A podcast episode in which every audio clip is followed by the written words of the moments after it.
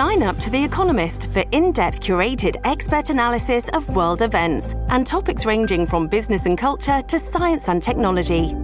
You'll get the weekly digital edition, online only articles, curated newsletters on politics, the markets, science, culture, and China, and full access to The Economist Podcast Plus.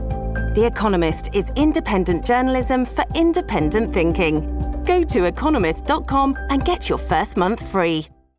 森本武郎スタンバイ。長官読み比べです、はい。今日毎日新聞ですが、えーイスラエル軍の幹部は、えーパレスチナ自治区ガザ地区のお北部ここでの軍事作戦についてほぼ完了した。あら。えーとこう述べたというんですね、ほぼ完了ということはどういうことかというと、はい。もう壊滅的にしたということですね。で、えー一方で朝日新聞、えーガザ南部最大都市に侵攻。つまりイスラエルはもう北部は終わった、今度は南部だということになりました。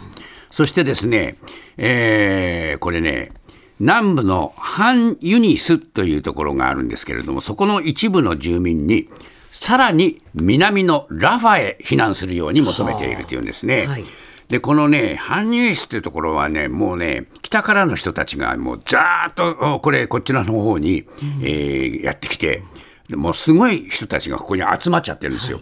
で、今度はそこからまたラファに移れと、南へ南へと、えー追いやっていって、そして南を攻撃するという。